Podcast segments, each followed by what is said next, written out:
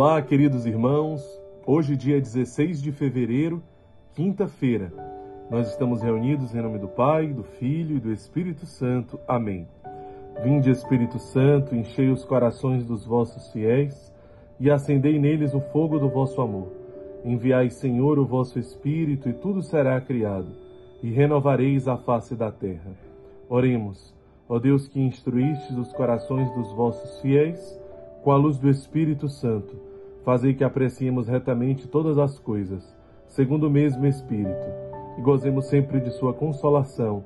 Por Jesus Cristo, Senhor nosso. Amém. Ave Maria, cheia de graça, o Senhor é convosco. Bendita sois vós entre as mulheres, e bendito é o fruto do vosso ventre, Jesus. Santa Maria, Mãe de Deus, rogai por nós, pecadores, agora e na hora de nossa morte. Amém. O Senhor esteja conosco, Ele está no meio de nós. Proclamação do Evangelho de Jesus Cristo, segundo São Marcos. Glória a vós, Senhor. Naquele tempo, Jesus partiu com seus discípulos para os povoados de Cesareia de Filipe. No caminho, perguntou aos discípulos: Quem dizeis os homens que eu sou? Eles responderam: Alguns dizem que és João Batista, outros que és Elias, e outros que és um dos profetas. Então ele perguntou: E vós, quem dizeis que eu sou? Pedro respondeu: Tu és o Messias. Jesus proibiu-lhe severamente de falar a alguém a seu respeito. Em seguida, começou a ensiná-los, dizendo que o filho do homem devia sofrer muito ser rejeitado pelos anciãos, pelos sumos sacerdotes e doutores da lei, devia ser morto e ressuscitar depois de três dias. Ele dizia isso abertamente. Então Pedro tomou Jesus à parte e começou a repreendê-lo. Jesus voltou-se, olhou para os discípulos e repreendeu a Pedro, dizendo: Vai para longe de mim, Satanás Tu não pensas como Deus, e sim como os homens. Palavra da salvação, glória a vós, Senhor. Então, meus irmãos, é, em outra versão né, da, dessa profissão de fé de Pedro, Jesus ele exulta de alegria por Pedro entender finalmente, né, Pedro entender que ele é o Messias. Né? E de fato, aqui acontece no evangelho de hoje uma profissão de fé quando ele diz: Tu és o Messias. Né? O evangelho de São Marcos, é, ele tem uma ligação muito forte com São Pedro, porque Marcos ele é um intérprete, de São Pedro. Né? Então, é, em, outra versão, é, nós podemos ver claramente Jesus exultando de alegria pela profissão de fé de Pedro. Mas aqui, como é Pedro quem inspira esse evangelho, né? É, de forma humilde, como os santos são, é, ele acaba não abordando essa parte que Jesus exulta de alegria com a sua profissão de fé. Né? Mas ele não deixa de citar a repreensão que Jesus faz a ele, né? quando diz: Afasta-se de mim, Satanás, vai para longe de mim, Satanás. Então, é, o que, que nós podemos entender aqui, né? Primeiro, Jesus se alegra imensamente com aquela profissão de fé. Sim, Pedro ele está avançando. Né? Pedro ele já enxerga aqui que Jesus é o Senhor, que Jesus é o Messias, né? Mas ele ainda não consegue dar um segundo passo, porque que tipo de Messias é Jesus? Que tipo de Messias é Jesus? É, aquele Jesus glorioso, aquele Messias glorioso que vem para a glória, que vem para reinar, né? Esse, esse São Pedro estava interessado em seguir, né? mas esse Messias que Jesus fala, né? que, que vai sofrer muito, que deve ser morto, né? que deve ser rejeitado por todos. É, quer dizer, é, esse, esse Messias Pedro não, não está disposto a entender, a compreender bem. Né? Então, Pedro chega ao cume de querer repreender Jesus. Será que nós também ainda estamos com essa fé principiante, ainda como a de Pedro? Né? Será que nós ainda estamos assim, né, nesse nível, chegando ao ponto, às vezes, até de querer repreender Jesus? quando a cruz vem ao nosso encontro, porque nós queremos associar o nosso Cristo sempre à glória, sempre à majestade, sempre às curas, aos milagres, sempre aos benefícios, sempre a nos trazer benefícios, sentimentos, emoções, coisas que é, possam nos dar prazer. Então, quando é, esse segmento a este Cristo nos traz cruz, então nós queremos repreendê-lo. Ah, não é bem assim. Ou queremos repreender a igreja. Não, não pode ser assim. Esse pensamento, ele não pode ser assim. Ou quer repreender a comunidade, o conselho da comunidade.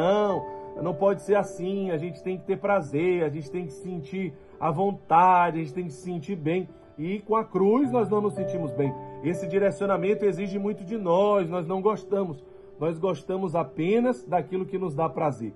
Ter que evangelizar a sociedade, o ser feliz, ter que evangelizar os jovens, ter que é, ir para as praças, para as bocas de fumo, ter que ir para as favelas. Não, não, não. Isso parece, é, é na verdade, é, meu Deus, né? Gera um grande incômodo tudo isso, os pobres tudo isso gera um grande incômodo, não? Eu gosto de tranquilidade, eu gosto dos cargos, eu gosto de poder, eu gosto de mandar ali naquele grupo de pessoas, eu gosto quando as coisas acontecem conforme a minha vontade. Então, desse jeito tá bom, desse jeito tá bom. Mas quando não é como eu quero, quando eu quero, você aí acolhido dos sítios, né? Ah, então eu tô passando por uma aprovação, eu estou passando por dificuldade, agora eu tenho que fugir da cruz, eu tenho que ir embora desse sítio, eu tenho que ir embora dessa casa, porque o convívio não vai bem, a vida fraterna não vai bem, eu não estou gostando que o coordenador tem me corrigido, ele tem me podado, e aí eu esqueço, né, que, que o ouro ele precisa passar né, ali pelo forno, né? Eu esqueço que é, como cristão, eu preciso realmente passar por provações. É claro que eu preciso ser podado. É claro que eu preciso ser corrigido. Você também, jovem da obra Lumen, né? Tudo isso é muito importante. Mas a gente sabe que existem etapas na nossa fé. Aquele jovem que está iniciando a caminhada, é assim mesmo. O cego, a, a cura do cego. Primeiro Jesus cura, ele começa a enxergar, mas ele começa a enxergar os homens como se estivessem andando, como se fossem árvores, né? Árvores em movimento. Então ele ainda não enxerga bem, ele não entende ainda bem quem é Jesus. Agora, claro, aqueles que já têm um pouco mais de caminhada não podem se conformar com essa fé infantil, principiante, superficial. Claro que não. Nós precisamos dar passos, né? Pedro ele teve um pouco de dificuldade para entender quem era Jesus, né? Negou três vezes, não quis se aproximar da cruz. Depois ainda tentou fugir pela Via Ápia, mas Jesus aparece para ele na Via Ápia, não é verdade? Então, qual a, a, maturidade da nossa fé, né? Como está a nossa fé? Hoje, hoje o Evangelho ele vem nos fazer questionar isso. Né? Ele vem trazer essa reflexão, essa autorreflexão sobre em que grau de maturidade está a nossa fé. E aí, claro, né, já aprofundando um pouquinho mais e ruminando, trazendo esse evangelho muito para a nossa vocação, para o nosso carisma. Que dificuldade nós temos de compreender um Messias crucificado. É a mesma dificuldade que nós temos de reconhecer Jesus crucificado no pobre. Né? Mas como nós temos dificuldade de ver Jesus? Quantas vezes nós encontramos Jesus crucificado, mas na verdade, na verdade, nós não nos deixamos ser encontrados por Ele. Porque é, tudo isso gera um conflito dentro de nós. Porque na verdade, na verdade, nós queremos seguir o glorioso. Né? Nós queremos seguir o glorioso. Isso é, nos traz a, aquela paz que parece paz. É, aquilo quando diz assim, ah, cala o coração. Né? Isso cala o coração, porque na verdade muitas vezes é um bem-estar, é uma comodidade, é uma tranquilidade. A cruz, ela me dá um. Como é que eu posso dizer? Jesus suou sangue no Getsemane. Né? Então é claro que ela me gera né, aquela inquietação, aquela enorme inquietação, e muitas vezes não é isso que eu quero sentir. Então é por isso que eu tenho dificuldade de enxergar Jesus no pobre. É porque aquela situação ela gera um conflito dentro de mim. Eu no fundo, no fundo, eu não quero aceitar que Cristo ele é assim.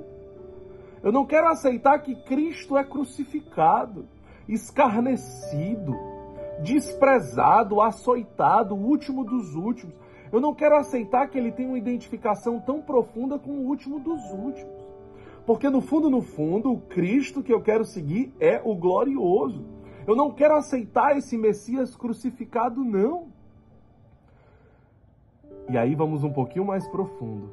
Porque se eu sou cristão, eu preciso segui-lo. Eu preciso também ter uma identificação maior com os mais abandonados, com os mais desprezados, com os mais excluídos. Mas eu não quero, não. Eu não quero, não. A minha humanidade não quer, não. E isso me afasta do entendimento sobre plenamente quem é Cristo. Quem é Cristo? Quem é este Messias que me chama a seguir? Que no dia de hoje, Deus nos dê a graça, porque é vontade dele nos dar essa graça de reconhecê-lo crucificado e de amá-lo crucificado e de segui-lo crucificado. Que Deus nos abençoe, em nome do Pai, do Filho e do Espírito Santo. Amém.